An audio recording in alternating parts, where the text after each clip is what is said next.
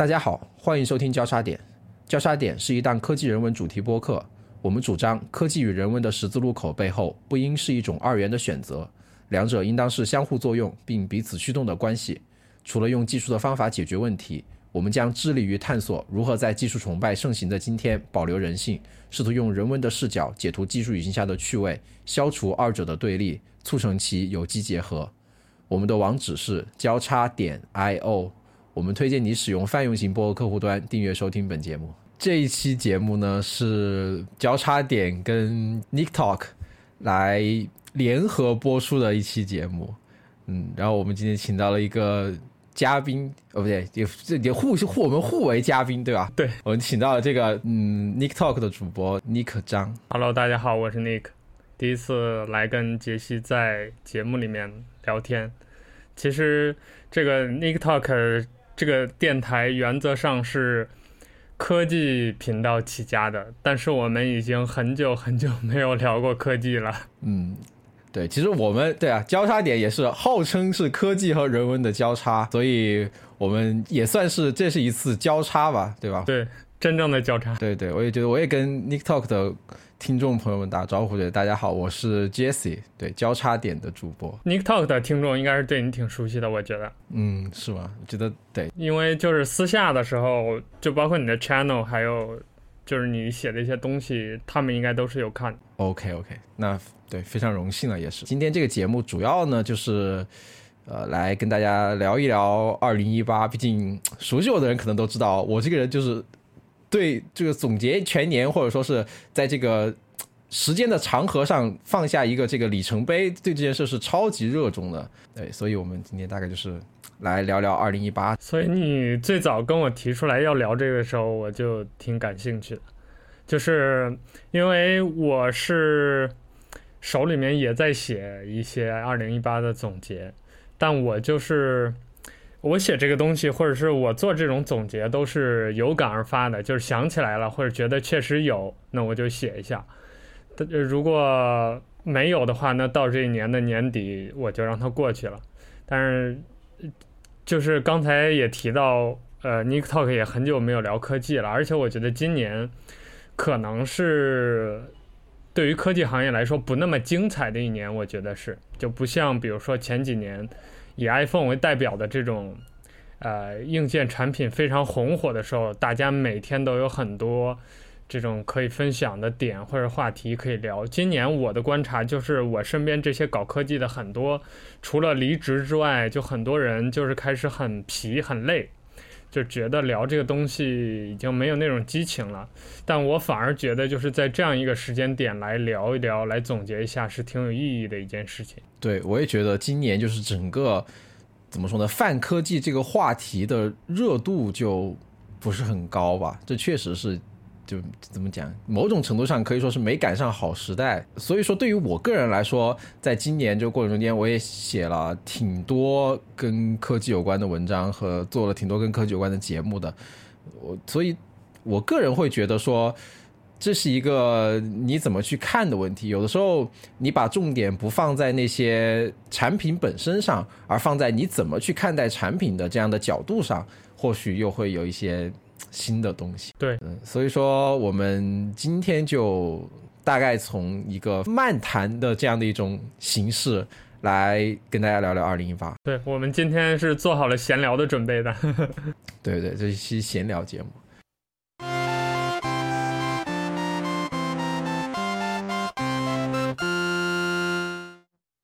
就说到这个聊聊二零一八这个话题，我想到的第一个问题就是说。就大家都会想的问题啦，二零一八年对你来说是在变好还是变坏的一年？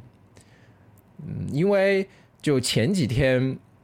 上周吧，就是美团的那个王兴，他在饭否上发了一个饭否，就是说二零一九年会是过去十年里最差的一年，但会是未来十年里最好的一年。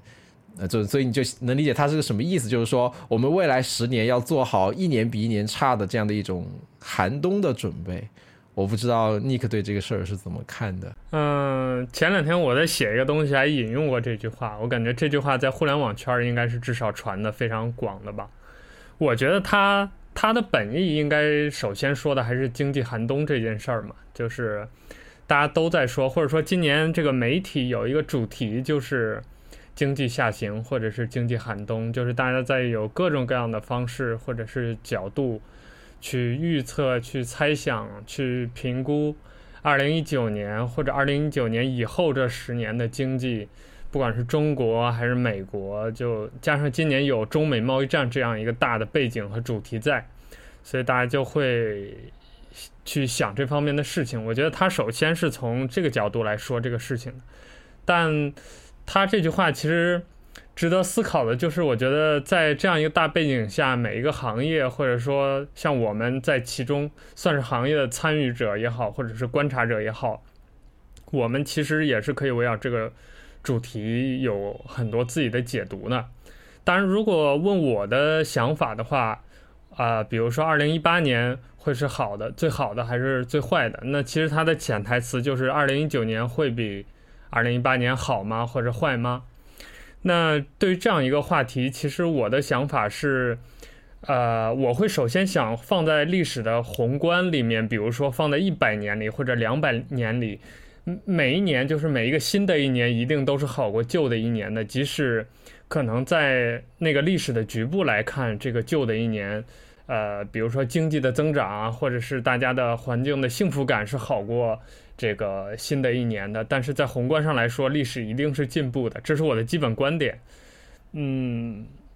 所以我对二零一八年我整体的感觉就是非常的混沌，就是我也很难。就是站在微观的角度去判断未来的走势，因为我本身跟很多朋友吃饭也聊过这个话题，就是因为我本身对于经济，我自认为我是门外汉，我是不懂的，所以我没有首先没有办法从宏观经济的角度去判定这个事情，其次就是站在我们科技圈，我自认为是一个呃，比如一只脚踏在门里的这么一个。啊、观察者，我来看的话，我觉得二零一八年肯定不会是最差的那一年，不管是从十年的角度，还是从一八到一九年的这个跨度，因为我觉得在这个混沌期，大家可能有短暂的迷茫，或者说整个这个行业有短暂的停滞，但它不会永远停滞下去，所以我觉得是能看得出很多变化的苗头，是在这个火焰是在被一点一点点着了的，所以我觉得。二零一八年，如果总体而言的话，用一句话来盖棺定论，我觉得它，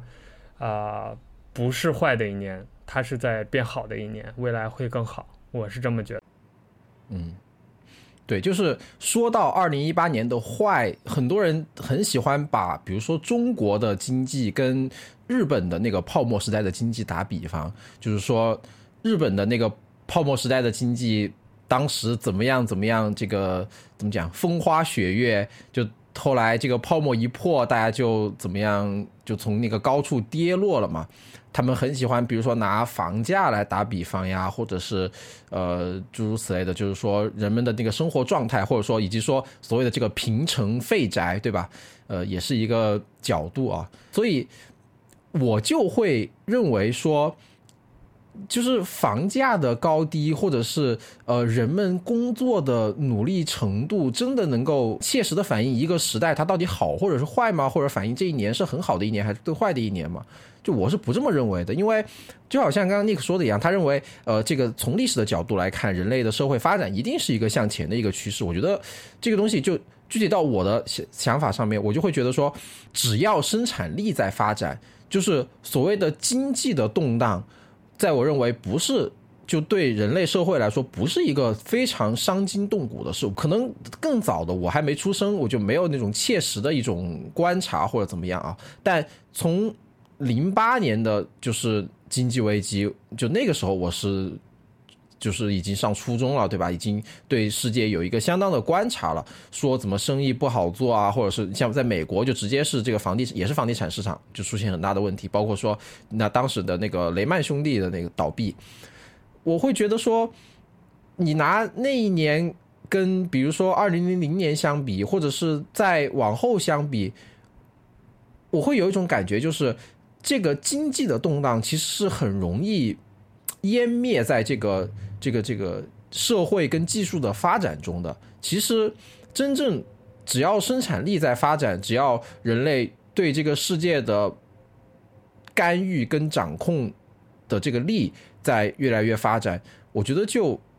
怎么讲，就是人类能够把控自己的命运，其实这是一个我认为非常重要的趋势。我们需要看到这一点，而不能单纯的来说，比如说发财有多么简单，就是说融资上市有多么简单。我觉得这个对，应该也是大部分听众都没有那么关心的事儿吧。我觉得，嗯，然后以及说。资本环境的变差，或者说经济环境的变差，对我们的一个影响，你知道，就是呃，熟悉我的朋友可能知道，我之前就在一线城市工作，然后还没有来得及，那个时候怎么讲，北京清退低端人口嘛，然后包括后面的一些行业的一些问题，还没有来得及到那些时候，我就自己走，然后今年在我回到这个现在。就是居住的这个三线城市一年了之后，我今年也写了一篇文章，就是叫这个什么“低功率人生三线生活进化论”。然后我在里面说，在这个宽松的环境下，我将不那么容易被行业的命运支配，更不会在资源的湍流中飘散。我能够自由地做自己想做的事情，朝着自己想去往的方向改变，漫游于天地。人能拥有强韧的力量。就这篇文章写了还没多久，就年底了之后，当然了，我这没有任何嘲讽或者是是其他的意思啊，或者说那种 I told you so 那种感觉，不，没有那种感觉，就是到了年底，可能很多朋友都在说，哦，今年怎么样，碰到一些公司裁员，碰到一些这个行业里面工作不好找，看到超级多找工作的这样的事情的时候，我会有一种想法，就是说，呃，我的这种选择。就我我是发自内心的认为，我的这种选择是一种好的选择，是能够怎么讲催生出好东西的一种选择。我不觉得说我在一个大公司里面赚很多钱就一定能够催生出好的东西。可能我现在这种选择是我认为能够更能让我创造出一些好的东西的一种选择。那当这个行业正在变得不那么热，它在慢慢的冷却下来的时候。它正在慢，它正在从一个高速发展的过程变到一个发展的速度相对慢的时候，我认为这个过程中间也很有可能会有一些真正好的东西慢慢的浮出水面。这个东西也是需要我们去给它一些时间和给它一些期待的，而不是那么的浮躁的一个过程。我觉得是这样的。对，我也觉得，其实越到这种好像看不见未来或者看不清局势的这种时刻。啊，从某种程度上，越是机会更多的时候，因为其实，比如说在前几年最红的词就是风口嘛，就是资本嘛，就是创业嘛。那在这种情况下，就是如果当一个猪都能飞起来的时候，其实应该说绝大多数人反而是没有机会了的，就是真正的那些机会都已经被那些能吹起来、风吹得起来的猪或者各种。啊，这个人精里的人精的创业者把这些机会夺走了，反而是在这种混沌的状态下，啊，如果能沉淀出来做一些真正扎实的东西的时候，啊，在这种情况下，可能我觉得，比如一个产业也好，或者一个企业也好，它的发展、它的创作，它能更持久，它能更留下自己更多的一些东西。对，对，所以为什么其实像在二零一八年到了最后，就 OFO 这个企业的陷入困顿。是我觉得对这个事情是没有任何负面情绪的一个事情，我甚至对他有一定积极情绪，因为可能我从一开始我就不太认同 OFO 这家公司它做产品的方式以及它呃运营的一种方式，而当它这样一种我认为不好的做产品的方式被证明是失败的了，被证明在这个环境下是不能生存了的时候，我觉得是一件让我能够感受到一种。也许这个世世界正在开始朝着某种好的方向在变的一种感觉。哎，你说的 OFO 让我想到一个话题啊，就是你会不会觉得 Luckin 和 OFO 有点像？非常非常像。对，所以呃，我们要不要聊一下你怎么看 Luckin 未来的前景？对，就是瑞幸咖啡嘛，我觉得瑞幸咖啡。就是之前知乎上有一个，就是经常写零售和食品这一个话题的一个呃回答者，汪伟老师，他写的这他对这个产业的关注非常独到，也非常眼光也非常的老辣吧。然后他就呃针对瑞幸咖啡提了那么几个问题，呃，一个是说瑞幸咖啡的咖啡机，也就是它的出品，实际上是跟就是 Seven Eleven 是一模一样的。他的意思就是说，呃，瑞幸咖啡是一个。所谓的联想系的资本，撺掇撺掇就一起投钱搞出来了，然后试图让这个盘子以后有其他的资本接下去，然后他们就可以从中赚钱的一个项目。然后实际上这是一个不好的项目。他拿呃瑞幸咖啡跟饿了么做了对比，梳理了一下那个瑞幸咖啡内部的这样的一种资本构成嘛。然后我觉得，就是这是一个非常典型的事儿，就瑞幸咖啡，大家看过了。滴滴的成功，看过了饿了么和美团的成功，就是在打车跟外卖这两个战场上啊，就是资本只要进去就可以，就怎么讲，进得去就出得来，最后一定有人接盘这样的一种情况。因为饿了么被阿里接盘了嘛，然后滴滴的话，它是辗转腾挪于腾讯跟阿里之间，然后最后自己现在也获得了一个比较好的一个。发展轨道嘛，所以共享单车才会让大家觉得说，我去这个东西，只要你把钱砸进去，就一定能够退退得出来。但最后，无论是 OFO 还是摩拜，摩拜虽然被美团收了，但其实就最最后那一轮投资的那些人也并没有赚到什么钱，就就不能算是一个特别好的那种结局。而这个时候你再来看瑞幸咖啡，它就更是一种。纯粹的就是想在在这个里面通过这一轮一轮的这个吹泡吹泡泡这个融资击鼓传花来搞到一些钱，但这个东西因为瑞幸它现在才两轮，第一轮就是就原来那些人，第二轮就基本上全是原来那些人投的，就希望通过这样的估值把它的估值吹得很大，但我认为在今天的这个环境下，瑞幸是应该是没法说有人来接它这个盘的，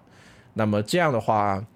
他可能在一年两年之内就不说夭折吧，但我觉得应该是很难获得一个比较好的发展的。对，而且其实就在最近，不是就已经有文章开始在讨论瑞幸亏本的这个事情了吗？就他现在已经啊、呃、赤字赤的很严重了，就等于说他必须要靠接盘续命来延续他的商业模式了。其实。就是像你聊的 OFO，还有我想到瑞幸咖啡这个事情，都是因为就呃，因为我有一段时间是有跟这些资本有一点点小接触的。我感觉在中国，就是呃，这个我们所谓的泛科技圈吧，或者是创业圈，啊、我觉得大部分项目的呃这种盈利模式或者商业模式都是这样的，就是说白了，它都是庞氏骗局。就一个公司，它从创业开始，它的商业模式就是骗投资人的钱，而不是什么所谓的满足用户需求，或者是解决某个市场痛点。所有这些跟需求、跟市场痛点、跟用户体验相关的东西，全部都是用来丰富它的那一份 BP、那份 PPT，呃，让上面写的好看，看上去内容更丰富、更容易骗钱的一种工具。所以，其实我觉得，二零一八年我们今天这个节点来聊这件事情，我觉得 OFO 就是一个很好的例子。就是我觉得，对于中国的资本市场，或者说是这个创业市场、创业人群来说，可能二零一八年是一个很重要的节点，就是这种庞氏骗局模式，可能是要到了末路或者走下坡路的一个阶段了。就是尤其是中国前几年热钱特别的多，流动特别大。在大家都疯完了，然后爽完了，赚完了，骗完了之后，我觉得从二零一八年开始往后，所谓的这种经济下行、资本寒冬来了之后，大家开始花钱谨慎了，把钱当钱了。在这个时候，我觉得这种之前的庞氏骗局模式可能要到一个衰落的阶段了。对，而且这个模式它中间还有一个最后的一端，就是所谓的。巨头。其实说白了也就是腾讯跟阿里，就是之前有人打比方说，他们所谓的创业很多的那种，特别是就是资本导向型的那种创业啊，就是就是钱大量的钱投进去，然后烧用补贴来获得用户，他们这种创业的本质都是给巨头提供军火。如果腾讯下面孵化了一个一亿用户的产品，这个产品无论它这一用户是怎么来的，就算是找就是就往用户手里塞钱，免费给你用送出来的，这样补贴贴出来的，那阿里也不可能就坐视这一亿用户被导到腾讯的叫产品托拉斯里面去。所以他肯定也要跟着对着来烧一个跟他差不多规模的，因为说白了就是今天中国的互联网用户，他们真正的钱就付钱，绝大多数都付给了那些巨头，他们的消费啊，以及以及他们的眼球都是围绕着巨头展开的，这不是中国的事情，就全世界都是这样。就你之前看那个今年二零一八年有一个那个互联网报告，互联网报告里面就是说，单单是亚洲吧，我如果没记错的话，就是有百分之五十以上的流量都是指向谷歌的服务器，然后就全世界的总的流量就有绝大部分都被那个市值排名前几的那些科技巨头所垄断着，包括说 Facebook 啊、谷歌呀、苹果呀、亚马逊啊这几家，所以说这些巨头他们对这个。用户增长的这样的一种焦虑，或者说是呃害怕自己被其他的巨头所超越的这种焦虑，就决定了他们需要投钱去不停的烧这样的一种这叫所谓的新的赛道或者是新的战场。但当这个用户红利开始，就是用户的红利增长的红利开始慢慢的淡去或者说退潮了之后，无论是你看，比如说中国的这个。智能手机已经连续几个季度它的销量都下滑了，然后呃是全世界也宣布，就是现在全世界已经有百分之五十以上的人都已经接入了互联网了，这是一个这是一个非非常惊人的数字。在这样的一个背景下，就是说可能我们在未来会看到那些。完全靠增长来用户增长来驱动的那些产品，要开始慢慢的不那么吃香，而真正能够挖掘出用户的价值，能够给用户带来价值，让用户心甘情愿的为之付出成本、为之付钱的那些好的产品，开始能够慢慢的获得市场上的一些青睐，可能是这样的。而且就是从我们自己这个消费的角度或者感觉，其实我自己的体会也是这样的。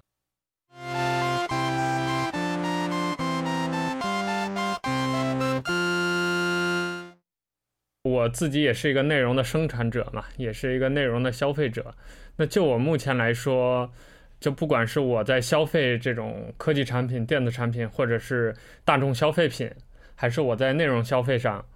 啊、呃，我今年都开始变得谨慎起来了。就是说，之前有那么一两年，我觉得我的选择很多，而且我愿意更多的去尝试不同的选择。但是从今年开始，我就。呃，也是因为有之前的那种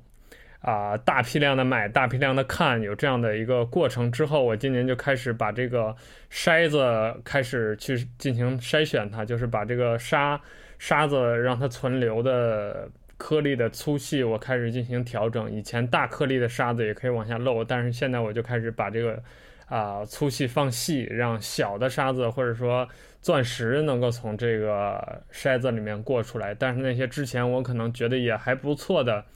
大的沙子，这些消费品或者是这些内容，我今年就消费的比较谨慎。嗯，我觉得这也是在这种大背景下，就是不管是人的心态也好，还是整个这个大的环境也好，就是从主观上也好，还是从客观上也好，决定了有有有这样一个变化的过程。这也是。这也是我的一个怎么讲？我的变化可能跟你也差不太多。就是我的一个比较大的变化，倒不是在于说是，当然也跟筛子有关系了。就是我在二零一八年内容消费最大的一个变化是，我消费的 UGC 相对越来越少了。就之前可能在上大学的时候，我还会花很多时间，比如说看直播，或者是。呃，看很多这种 B 站视频什么之类的这种这种东西，当然我倒是我不觉得就是说泛化的直播又怎么样，或者说 B 站视频就怎么样，他们里面肯定也有值很多值得一看的东西。但就是今年的话，我就这跟这跟时间有限，然后信息过载有很大的关系，就是今年我相对来说看 UGC 看的会少很多。第一是基本上不看直播了，然后 B 站上面只有少数还比较关注的那种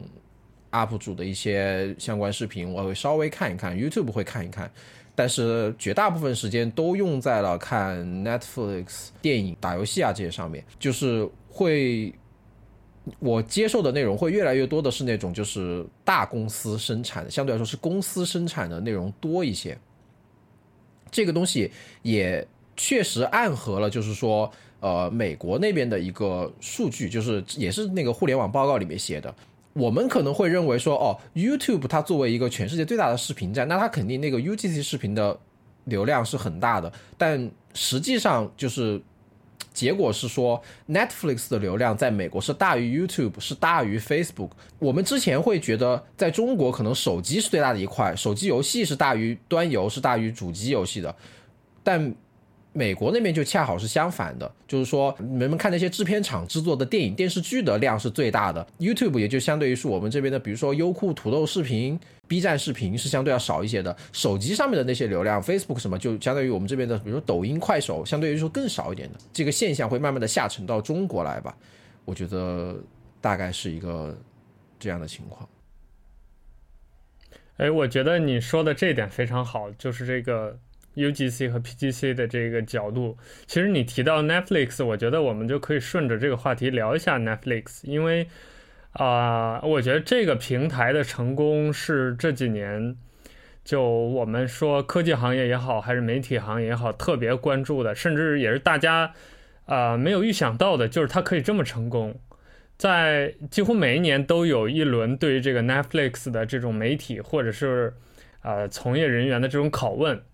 就是它的增长会会不会停滞，或者是它这种所谓的内容付费的模式什么时候到头，或者当它的用户基数不再增长的时候，它的这个啊、消费它的这个剧的能力，或者大家营收的提供营收的这种能力，它这个平台的盈利能力会不会下降？但就目前来说，Netflix 是一年好过一年的，而且甚至是。它甚至打破了很多边界，在我看来，就是很多你认为他不会去消费 Netflix 的人，他居然也开始消费了。就包括啊呃，更这个微观的例子，比如说啊、在 Telegram 上或者在一些微信群里面，你会看到每天都有人开车来组这个家庭包去买这个 Netflix 的这个剧集。而且，甚至我觉得可能也也可能是因为我们身边朋友比较像的原因，就大家可能对于消费 Netflix 正版内容的热情，甚至大过消费比如优酷或者腾讯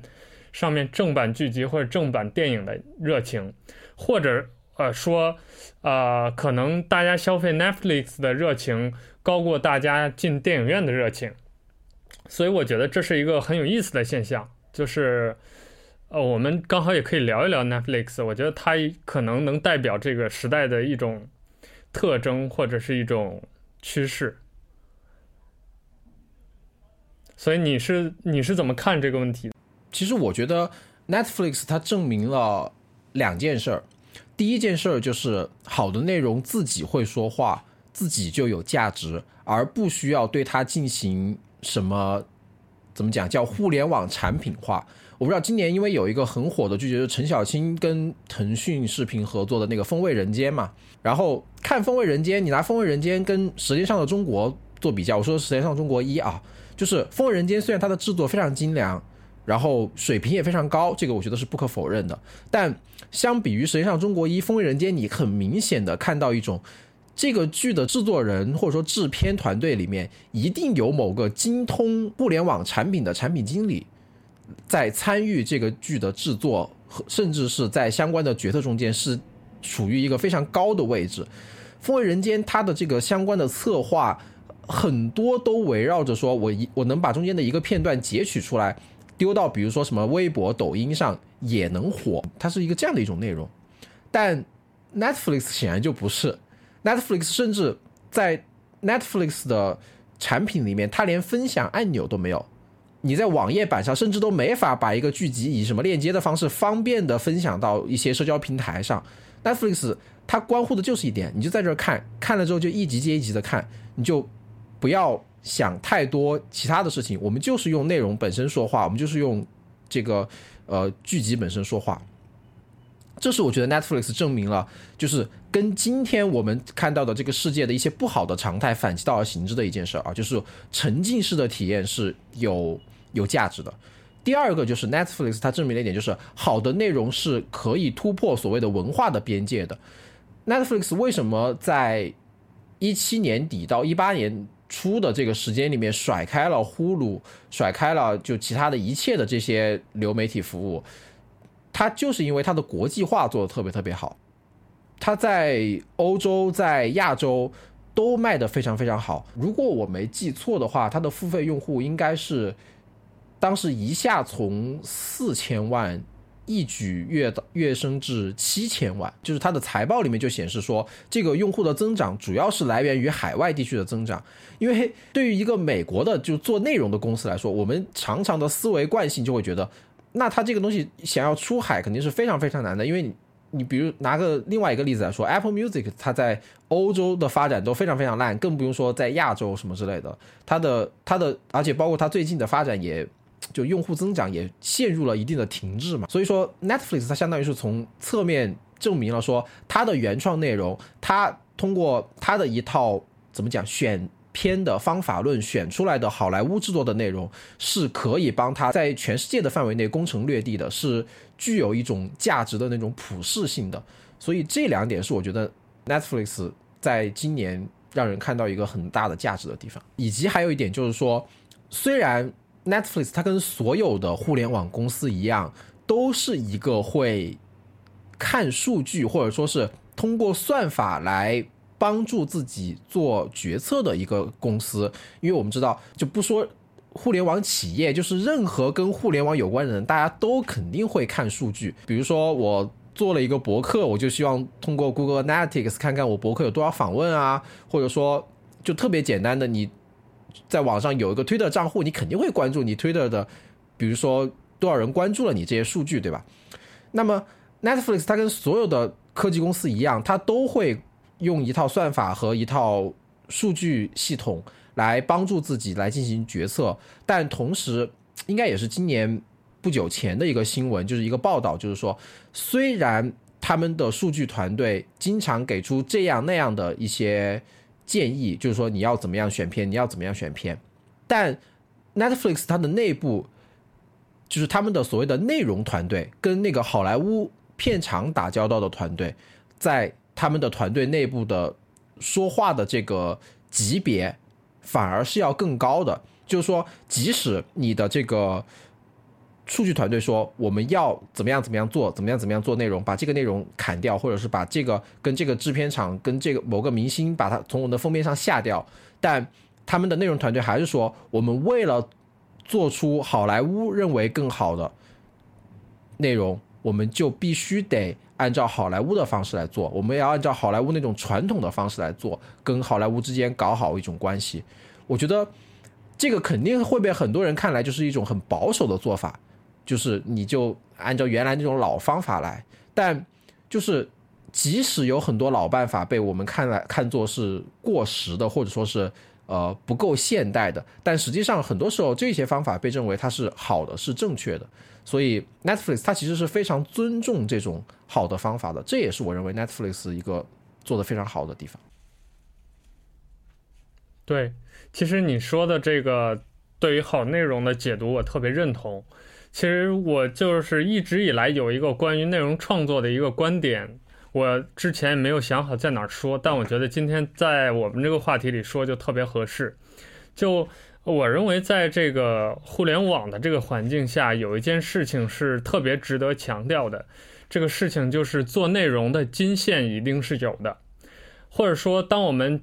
就是这几年互联网这个呃这种娱乐媒介的变化，让大家太过于关注这个媒介本身，而忽略了内容的品质。就比如说，你写一篇文章，大家会关注你的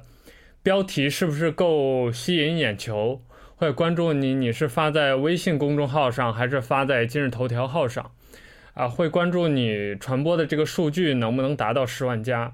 但有一件事情大家始终没有认清楚，就是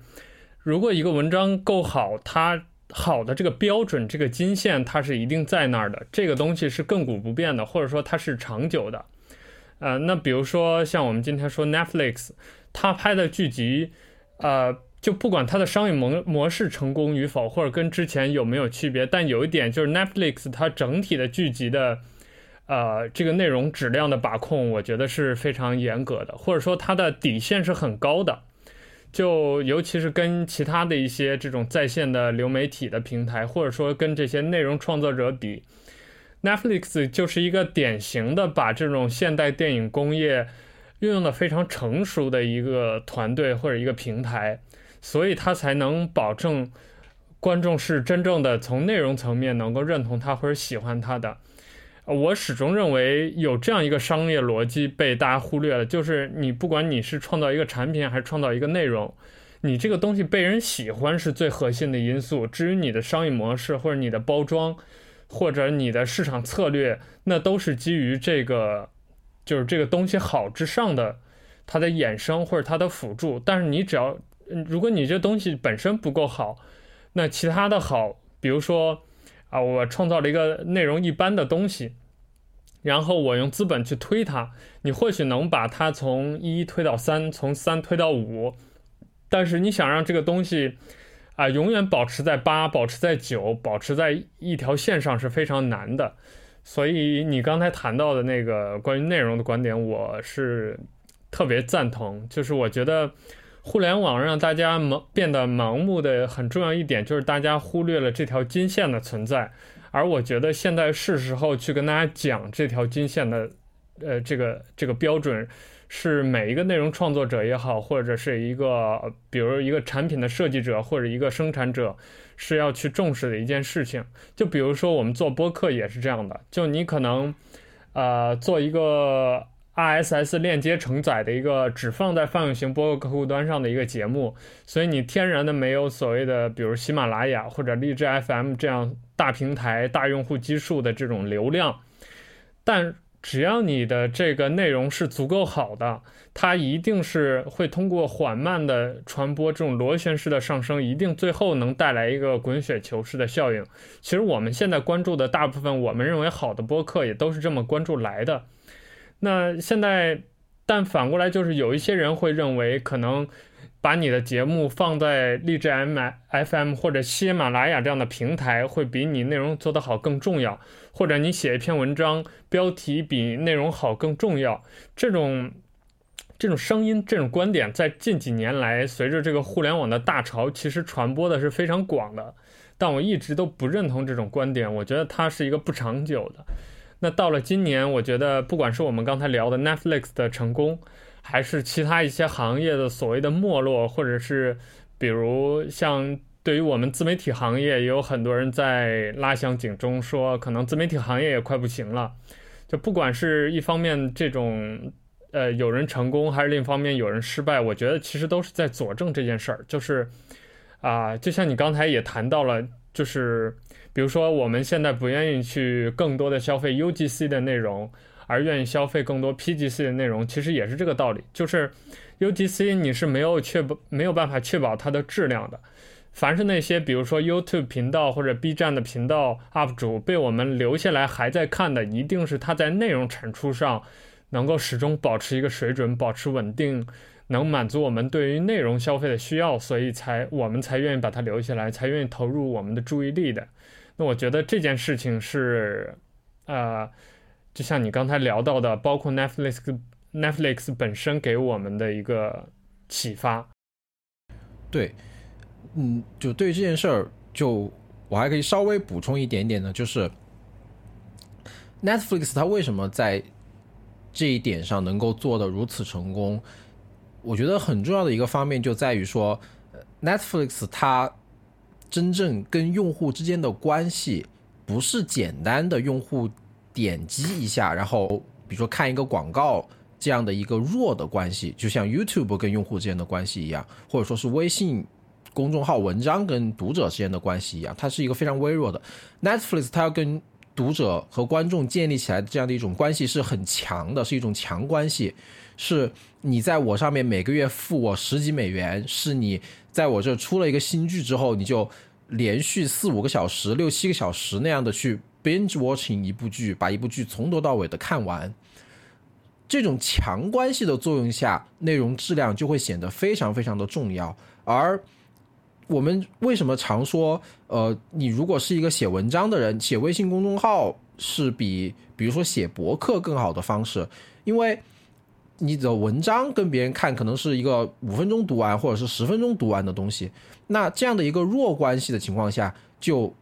跟平台会有很大的关系。而作为一个创作者，你是希望你某一篇文章就成了十万加，然后这篇文章比如说有个几十几百块钱的这样的一种广告收入，你还是在意说有那么一百一千个人，他们就。长期的关注你，很关心你写的每一篇文章，也很期待你的下一篇文章，甚至说期待到了可以为你这个内容付费的程度。所以说，其实对于我来说，我作为一个写作者，我想追求的是后面的那样的一种那样的一种关系。所以这也是为什么我不去做微信公众号的原因。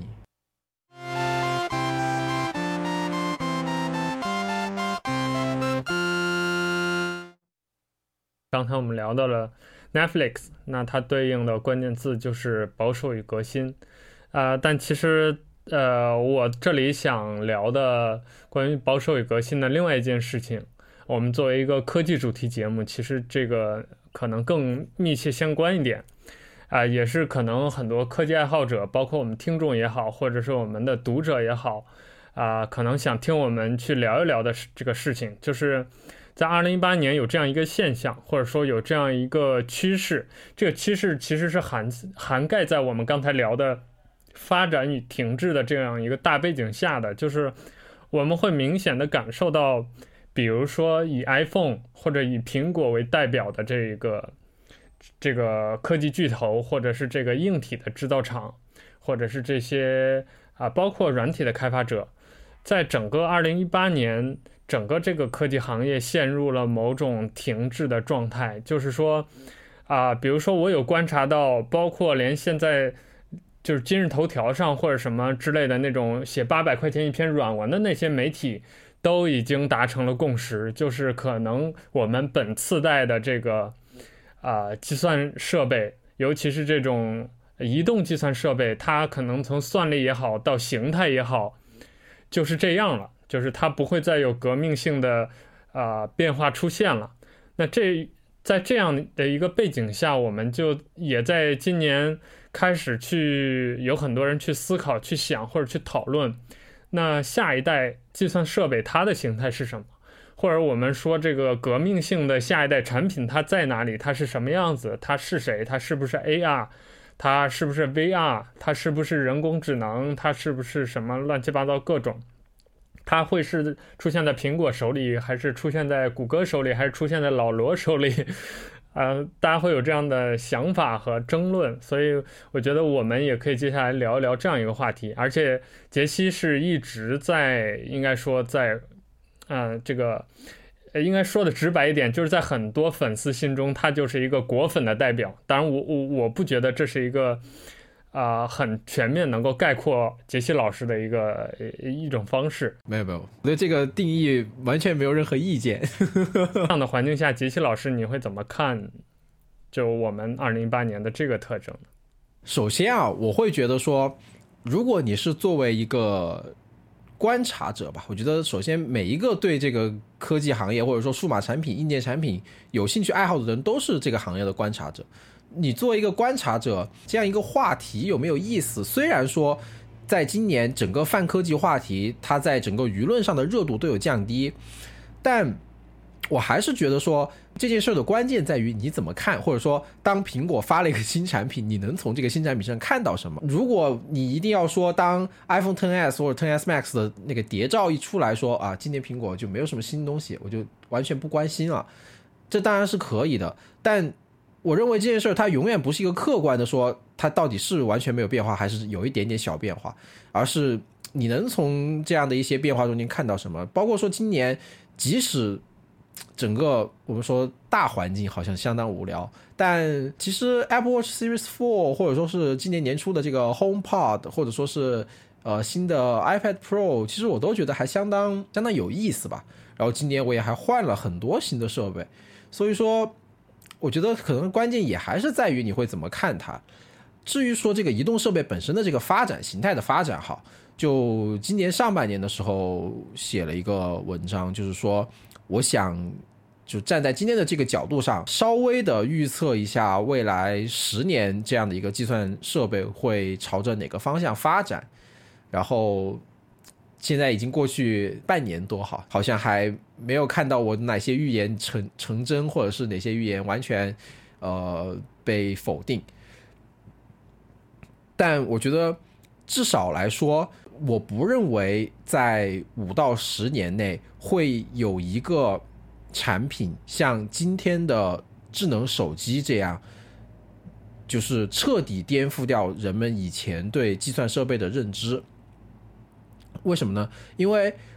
我觉得，就是即使我们说了那么多年的计算机普及，PC 也好，笔记本电脑也好，它一直到智能手机出现之前，都完全没有真正意义上的普及，就没有被。比如说像智能手机这样，全世界有一半的人都在用智能手机这样的一种程度的普及，而我认为智能手机已经奔接近一种普及了。你去思考未来的计算设备，比如说 AR 眼镜，我们能够想象到最近的一个 AR 眼镜，想要比智能手机做到更加普及，它只有一条路，就是比智能手机做的还要更便宜。我觉得就是一个设备，它真正对社会，就是像智能手机这样进行一个颠覆性的影响，它完全不在于它的形态有多么的性感，比如说像 iPhone 一样，非常的引人入胜，非常的易用。当然了，易用是其中的一部分，便携也是其中的一部分。但真正让一个产品它以革命性的方式改变世界的关键，会在于成本，就是未来啊，就是说怎么样去侵入到后面那一部分的人，但。在成本的角度来说，我认为短期内是很难有一个新的形态的移动设备能够做到比智能手机的成本还低的，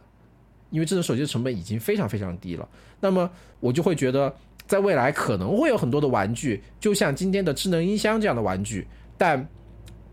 整个计算设备的这样的一个矩阵的中心。仍然会是智能手机，这是我认为十年以内的一个不变的一件事儿。而智能手机的关键可能会不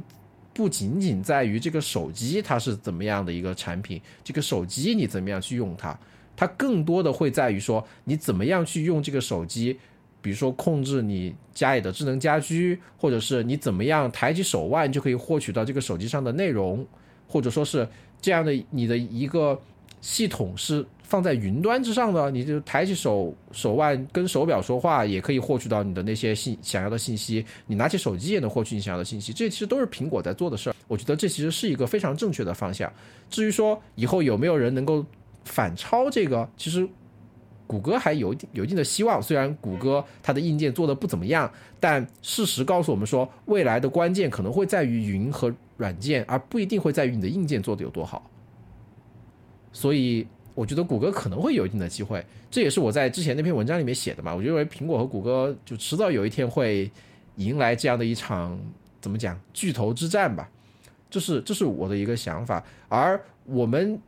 如果想要说，比如说有一个这个实体的数码产品，它能够带来一种新的革新，一种完全新的形态，就 AR 眼镜可能吧。但我认为它不会像智能手机那样，就从头到尾对人们使用智能设备进行一种颠覆，因为这个就是在智能手机之前，可能人们使用智能计算设备和使用互联网的这样的一个频率和程度都还不是很高，所以智能手机可以进行这样的一种革命性的颠覆。但到今天，我们每天二十四小时，可能有一十六个小时以上都跟不说一十六个小时吧。如果你带着 Apple Watch 睡觉还监测睡眠的话，那就是二十四小时无时无刻不在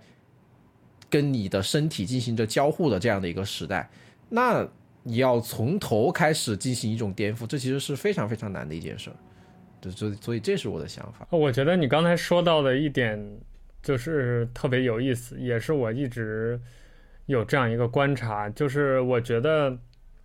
科技行业未来，就或者说我们所谓的这些智能设备未来想要啊、有进化的话，可能未来下一个时代比拼的就是就是算力和积累了，就是谷歌最擅长的东西。就我想举个例子，比如说，呃，i 呃就是 iOS 第一年出那个自带的 Apple Maps 的时候就被骂惨了。那因为有各种各样的数据错误，比如一个桥它居然是弯起来的，或者是什么某个地方出现了别的什么乱七八糟的东西，或者某一个地方它地图根本就是割裂的。其实啊，当初它在。就是苹果在出这个产品的时候，大家就是有经验的观察者，应该都能明白，它肯定是做的不如 Google 好的，是肯定会是这样一个下场的。因为呃，地图它本本质上就是一个数据的积累的过程嘛。就在苹果决定做地图之前，虽然它也是买了别人的这个团队和数据，但它毕竟是一个。新的新入局的一个选手，那在此之前，谷歌已经派车、派气球、派飞机、派人到全世界各地采了无数的数据，它比这个纯的数据积累，它是一定比不过谷歌的，或者说没有人能比过谷歌。所以，当呃苹果决定把 iOS 里面的 Maps 改成呃就把 Google Maps 改成它自己的那个 Maps 的时候，它的结局一定是这样的。那我觉得未来作为一个所谓的人工智能时代，或者说未来这种人工智能算法一定会在这个智能计算设备上扮演越来越重要的角色的时候，它本质上也是一个拼积累的过程。就是现在，比如说再有哪一个公司入局，它哪怕它带着几百亿、几千亿的美元直接来入场，我觉得它如果没有数据团队或者没有之前的这种积累，它也是玩不转的。就是光有资本、有钱。或者甚至有用户数都是不行的，因为谷歌在这条路上已经走得太远了。就是说，就比如说 AlphaGo 就是一个很典型的例子，就是它之所以它的这个算法能够把人类战胜，有一个很重要的原因，或者说最核心的原因，就是它这个 AlphaGo 训练的次数是远远多过其他这些第三方团队啊，或者是其他这些小团队所。所做过的研究或者做过的实验、做过的训练的，它其实就人工智能本质上就是一个体力活嘛，就是你不断的喂数据、学习，告诉它这个是或者那个不是，然后反复的告诉机器，让它学会自己去根据以往的经验去做判断，本质上就是这么一个过程。所以这其实就是一个比量的过程嘛。那。比量就是比时间，就这个时间它是回不来的，所以如果在现在还没有起步做积累的话，那我觉得未来可能这个差距会越拉越大。其实我有一点担心，或者我非常期待看到你刚才谈到的这个苹果和谷歌的世纪之战。有一点就是苹果它在很多大数据的积累上是不及谷歌的，比如说很典型的就是它的 Siri 一直都没有做好。那。呃，很重要的原因就是苹果是在有了做 Siri 这个想法之后，才开始，不管是收购团队也好，还是他自己组建团队也好，来做这个事情。那在谷歌之前就已经有很多很多年的这个大数据的积累，就是这个，不管是它的谷歌翻译啊，还有包括它之前的一些推出的可能夭折的很多这个项目。它已经积累了无数的数据，大家每天在搜索引擎上搜索，它有无数的这种自然语言的素材可以供它的 AI，呃，来投喂、来训练。所以，当今天我们看到，比如说，呃，谷歌它的 Assistant，它的人工智能是可以模仿人类去什么订餐、订理发店的时候，我们觉得是。这是谷歌谷歌应得的嘛，就是这是一个正常的事情，因为他之前他他手里有那么多东西，所以他把它转化成今天的成果是应该的。那反过来再看谷呃这个再看苹果一直在 Siri 这件事情上非常的吃力，我觉得也是这个原因。就是现在来看，苹果已经在这方面开始显露出它可能会未来输给谷歌的一个很重要的东西了，就是它的在人工智能方面的积累。是至少它的素材是远远不及谷歌的，而且苹果现在就以它的用户量来说，它也不可能像一个做搜索引擎的公司那样去大面积的，而且像苹果这么所谓带引号体面的公司，它也对用户隐私的这个兴趣也没有谷歌那么大，它对自我的要求、自我的束缚又那么多，所以我觉得可能这个差距会越拉越大。我觉得这是未来。这种变革的一个看点，或者说，就可能如果有一天某一个公司能撬动地球的话，我觉得这是一个很重要的支点。对，如果你要从长远的去看苹果这家公司的发展，我认为就苹果的发展，它最大的一个隐患就在于苹果所有的体验都是围绕着实体展开的。就苹果它的核心竞争力是它的硬件，是它的就作为。iPhone 这样的一个手机的 iPhone，而谷歌它卖的所有东西都是服务，都是虚拟的东西。但我会觉得，其实当计算设备这个东西越来越发展，把手机把一个手机做好，它可能越来越关乎的会不是你一个手机到底做的有多么好。虽然我们今天会非常强调说，一个手机就 iPhone 它的做工怎么怎么样，它拿在手上带给你的那种感觉，就跟其他的那些安卓手机完全不一样，所以 iPhone 它有这样的一个优势。但我认为，就是长远的看，这个优这个东西是会越来越被架空，越来越被虚化的。这是我认为苹果最大的隐患，没有之一。哎，你说到这个，其实我也想说一点，就是。呃，刚好跟你刚才的这个观点是有承接的关系的。就我觉得，呃，我们之所以之前包括科技媒体或者整个行业经常会讨论，就是这个下一代在哪里，或者这个变革这个 revolution 在哪里。那我觉得可能有没有一种可能，就是大家搞错了。所以我觉得可能未来不再是谁取代谁。就不再是上一代取代，呃，下一代取代上一代。就比如说我们啊，很多媒体经常做比较的，呃，移动设备取代了计算机，什么移动互联网取代了传统互联网，类似这样的关系，而是一种新型的关系，就是无限细分的关系。就它，它不再是以某一个物件或者某一某一个设备为。啊、呃，人们需求的这个分隔点，或者这种变革的分隔点，而是人们的使用场景和使用习惯。嗯，我我想到这个是因为我最近在思考这个问题，就是啊、我们都说 iPhone 是一个革命性的智能计算设备，那它到底为什么是革命性的？我们也确实确实感受到了这种革命。啊、从有了 iPhone 之后，我们和这种智能。设备的交互的范式和在比如说诺基亚时代是截然不同的。我们和移动智慧设备的关系越来越亲密，啊、它能做的事情越来越多。我们甚至我们的人生哲学都是在围绕这种智能设备来展开的。那到底为什么促成了这种变革？其实我觉得有一个细节，就是当初 iPhone 和比如诺基亚。这种人和人的就，就是设备和人的交互的范式最大的一个变化，就是它从啊、电阻屏变成了电容屏，啊，或者说就是很简单的这个 touch 这个东西，就它把 touch 变成了取代了之前的去 click 那个键盘，就很简单的这样一个动作。其实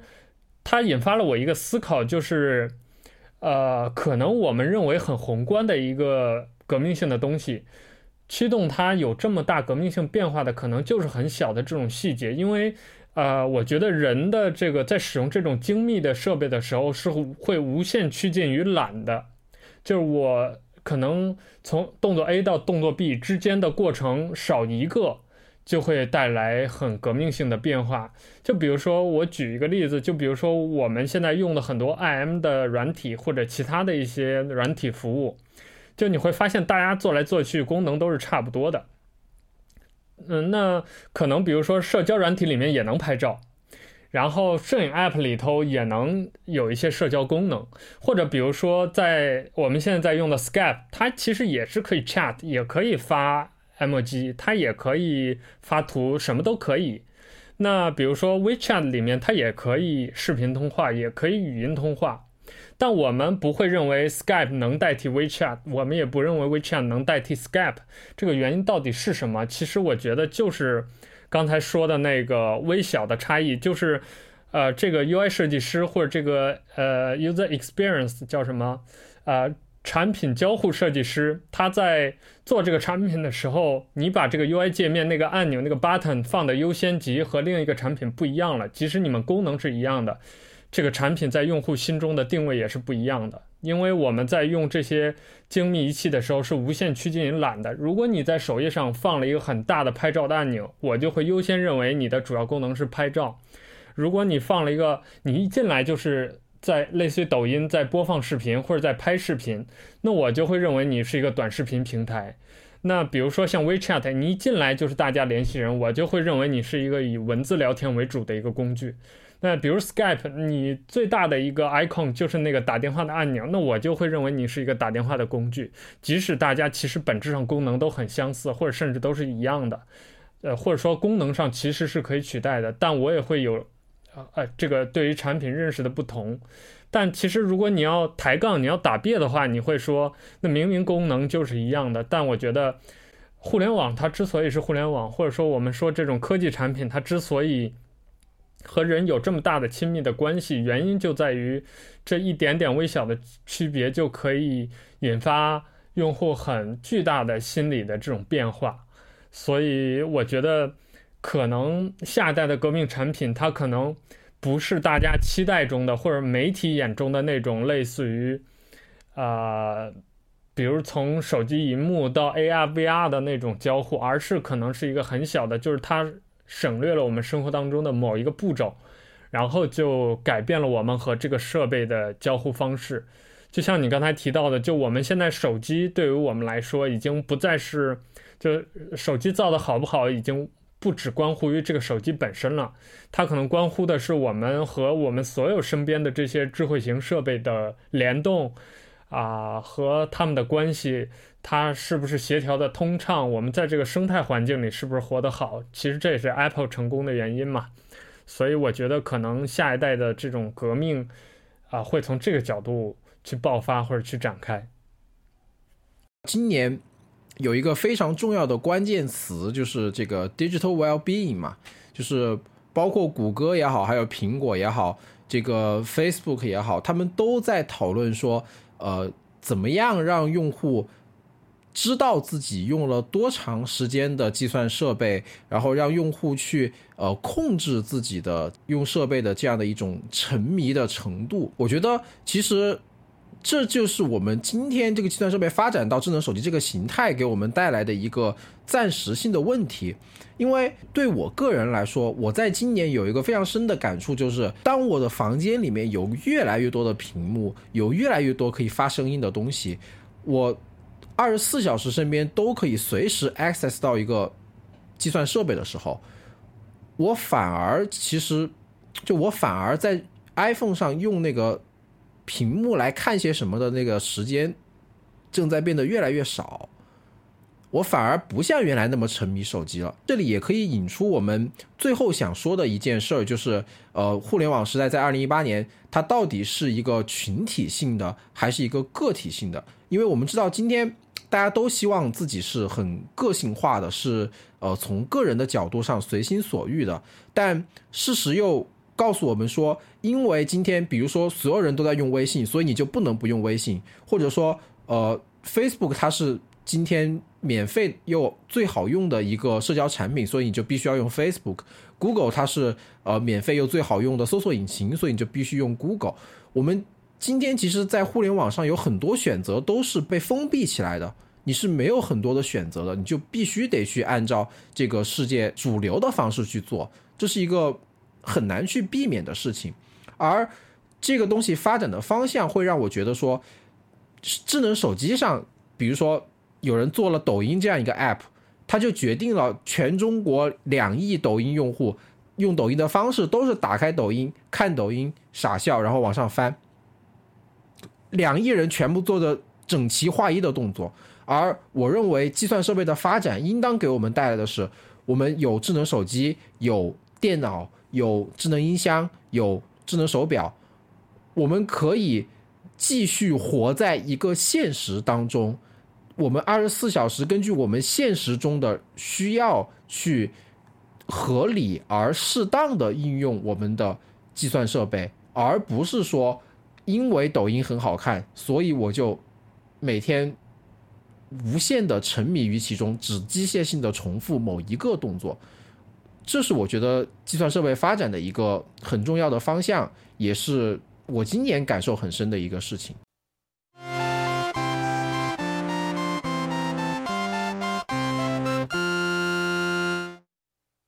那接下来我们就来聊一下，我们觉得二零一八年啊、自己觉得比较值得跟我们听众分享的一些内容吧，不管是实体的还是精神层面、精神属性上的东西。我想先听听你的，因为呃，哎，这儿要跟我们的听众说一下，就是杰西老师前两天刚发了一篇文章，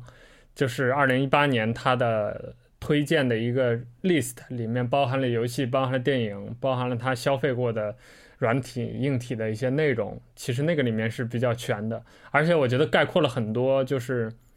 啊、我能想到的东西也基本上都在里面了。所以杰西老师在我们今天节目里再跟大家聊一些你觉得特别值得一提的东西吧。其实我想了很久，二零一八年到底给大家推荐一样什么东西？比如说，二零一八年我。个人非常喜欢的苹果设备有包括 Apple Watch Series 4啊，包括 HomePod，这呃包括 iPad 啊。我觉得一个很重要的事情就是说，我们要更多的去思考如何让自己以一种最恰当的方式，就像我刚刚说的，以最恰当的方式去完成自己对互联网上获取信息跟。发布信息的这样的一种需求，用尽量简单的方式去完成它，在做这个事情的同时，多关心一下自己，怎么讲？作为实体的存在，多关心一下自己的这个肉身的存在，这是我今年觉得非常重要的一件事儿。我之前常常会觉得说，呃，网络很重要，网络很关键，我们在网上可以认识很多很多的人，然后。我们花很多时间在网上，就可以让我们获得某种自由。但其实，在今年我感受非常深的一件事儿，就是在线下的见面，在实体场景内进行交流，其实也非常重要。如何让自己试图超脱出，呃，单纯的在互联网上，比如说玩 Twitter 啊，或者是呃，这个这个。刷知乎啊，或者是甚至是刷朋友圈这种事儿，怎么样自己超脱出这个范畴，把自己的这样的一种注意力带到线下来，是我觉得非常关键的一件事儿。所以我想给大家推荐，比如说 HomePod，比如说 Apple Watch，HomePod 和 Apple Watch 都是非常好的，能够让你把你的注意力从线上回归到线下的两件产品吧。嗯，哎，我这一点又跟你特别的像，深有同感，就。啊，因为我在之前思考这个问题的时候，我也想了很多。就是如果是往年的话，我肯定会跟大家推荐一个 App 或者是一把键盘之类的东西。但今年我就完全没有这样的冲动，就是我自己，呃，此时此刻我也不觉得推荐这些东西可能对大家的生活有什么注意或者改变。我觉得那个可能有点老生常谈，所以我觉得如果。呃，我要推荐一个什么东西的话，也是关注实体生活，或者是关注我们自己，就是我们作为一个个体的我的一些东西。所以我想来想去，我觉得可能我会推荐大家去尝试一下做饭，呵呵，就是制备一些这个厨房用具。嗯、因为我最大的感受就是，当我花心思在这个上面之后。它确实，就我做出来的饭确实比外面的饭好吃，啊、除了有成就感之外，我觉得它带来的更多精神层面的东西，就是它能帮助我找到我的存在，就是因为我觉得外外卖从某种程度上，它象着象征着一种生活方式的一种符号，就尤其是像我们这一代所谓的这种年轻的啊、互联网数字游民，或者说。这个数数字原住民，啊，我们每天上班，然后我们是都市白领，我们有自己各种各样的工作，我们可能主要吃的就是外卖，就它已经代表了我们的一种生活方式。但当你自己去买一个鸡，买一个鱼，你把它切开，你把什么？啊，你喜欢的蔬菜切一切，剁一剁，然后弄一锅油一炒，去闻那个香味儿，然后去感受整个烹饪的那个过程的时候，我觉得是在给自己一些时间去感受生活，所以我觉得这个是很重要的一件事情。啊，然后我觉得还有一个可能，在我觉得来说是比较推荐的一个东西，就是。啊，刚好又跟杰西老师有重复了，就是我觉得你应该推呃给自己买一个好的音乐的播放设备，或者是一个好的聆听音乐的一套系统，它可能不一定贵，而且我觉得就现在的年轻的白领可能也买不起一套上万的设备，但就比如说我今年就买了一个黑胶唱机，啊，是铁三角的一个入门款，就一千多块钱，但我觉得就。呵呵呵对，所以我就觉得它它不能说对我的生活有什么革命性的变化，但就它拓展了我听音乐的方式，就是因为你，呃，就我们可能大部分像我们这样的都市白领听的都是流行乐，那不管是听音乐的种类还是获取音乐的渠道都是相对比较单一的，但如果你有了黑胶机，你就可以听一些在在线流媒体上。你从来没有听见过，甚至不可以想象的一些音乐，啊，它可能是古典的，它可能是实验的，嗯，它可能就是一张很纯粹的这种田野采集，就你你打开之后，它可能是一种很意外的这种音乐的形式存在，或者说它甚至都没有 melody，它都不能是那种传统意义上的被称之为音乐的东西。但我觉得它会拓展你的聆听体验，就是我觉得这点特别重要，也是我二零一八年就是感触比较深的。我现在正在写的一个二零一八年的总结，就是我的年度十大啊、音频内容，就是包含播客，包含一些付费节目，那里面可能有一半以上都是跟音乐相关的节目或者内容，就是因为我今年。啊、呃，跟那个 Nick Talk 的一个嘉宾田石老师，呃，受他的影响，就我开始听一些啊、实验啊、噪声啊，就是或者其他乱七八糟，就是非传统、非主流的音乐形式。我觉得他对我的这种人生体验的丰富的帮助是非常大的，就是我开始更加深刻的去能享受到音乐的那个。别人可能发现不了的美好，因为我以前，当然我听以前听流行音乐也不多，我以前主要是听古典乐，就是什么巴赫、莫扎特这种东西。那，当当然我和当代年轻人相比，我的口味已经是算是非常小众了。但是在我有了一个更小众的音乐聆听的这种喜好之后，我其实我觉得我听音乐的空间更大了，而且能返回来就是更深刻的理呃这个体会到音乐是什么。因为我发现就是我们当代同龄人有一个很呃对音乐理解有一个很严重的偏差，这也是所谓的消费主义或者大众流行文化带给我们的，就是啊、其实我觉得不只是音乐了，所有的这种内容消费都是这样的，比如说。很多人会认为流行音乐就是音乐，或者比如说音乐就一定是要带唱词的，啊、就比如说他是没有耐心，对，他是他是不能接受音乐里面是没有 vocal 没有人声的，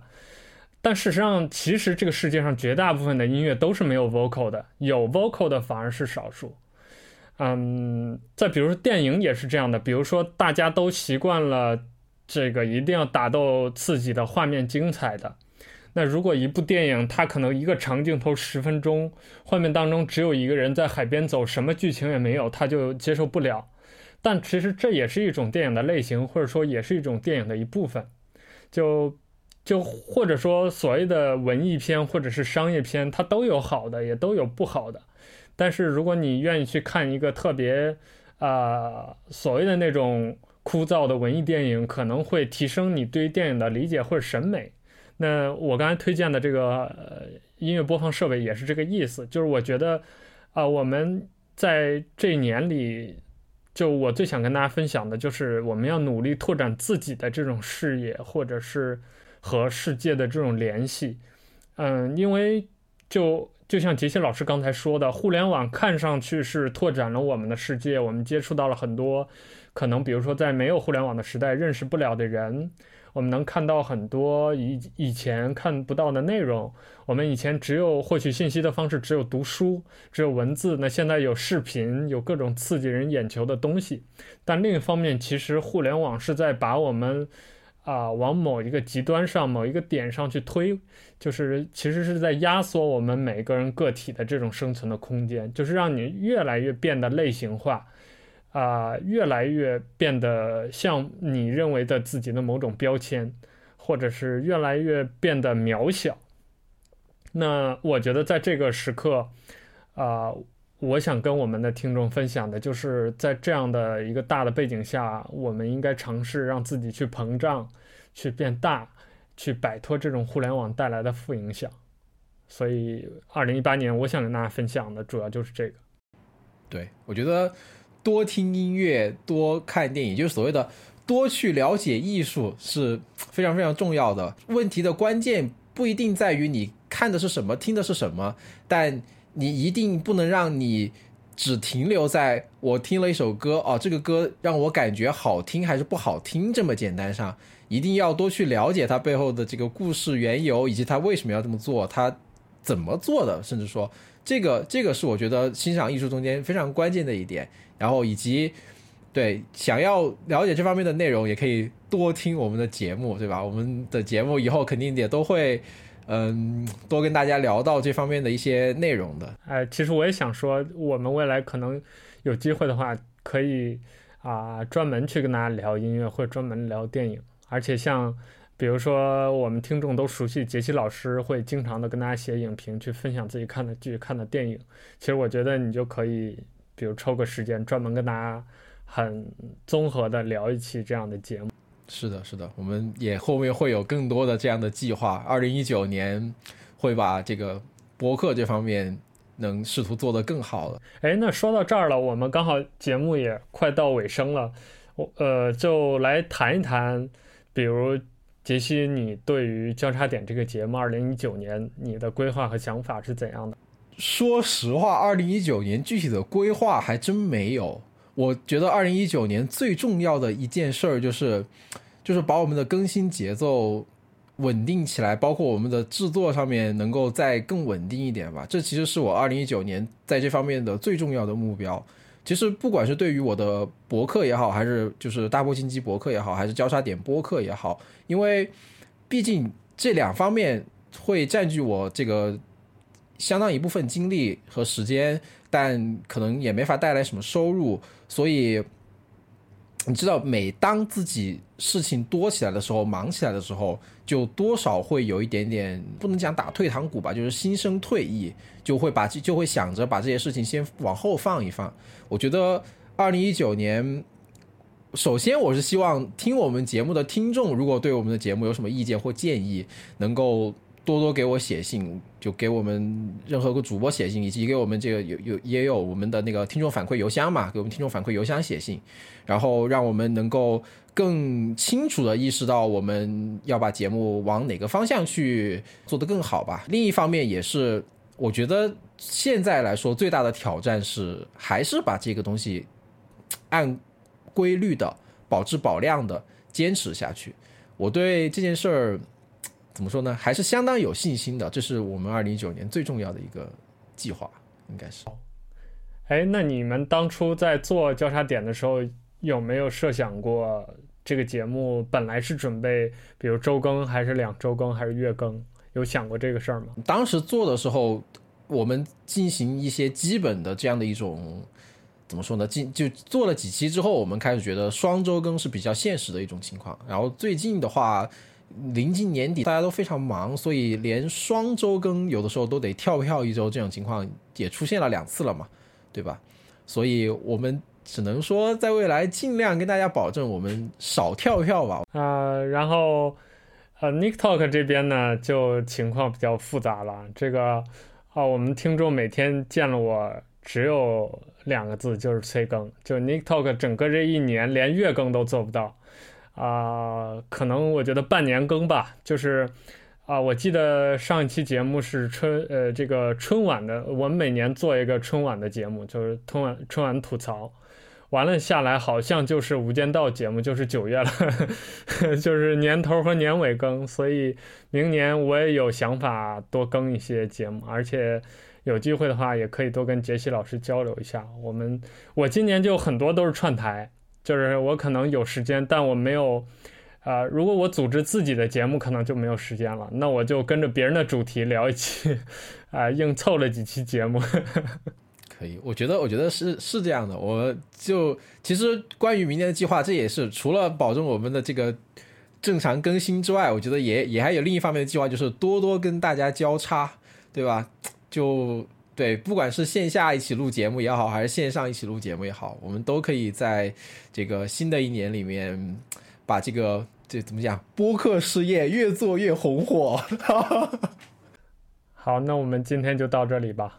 好的，本期节目就到这里结束，感谢大家收听本期交叉点，欢迎大家在社交媒体关注我们，以追踪我们的最新动态。我们在 Twitter 是 at 交叉点三个字的全拼，我们的 Telegram Channel 是 t 点 me slash 交叉点，我们的知乎专栏是专栏点知乎点 com slash 交叉点。如果你对我们的节目有什么意见或建议，请发邮件到交叉点 fm at gmail 点 com 进行反馈。如果你想以实际行动支持我们，也可以给我们进行捐赠。关于捐赠的详情，请访问交叉点 io slash donate。我们下期再见，拜拜，拜拜。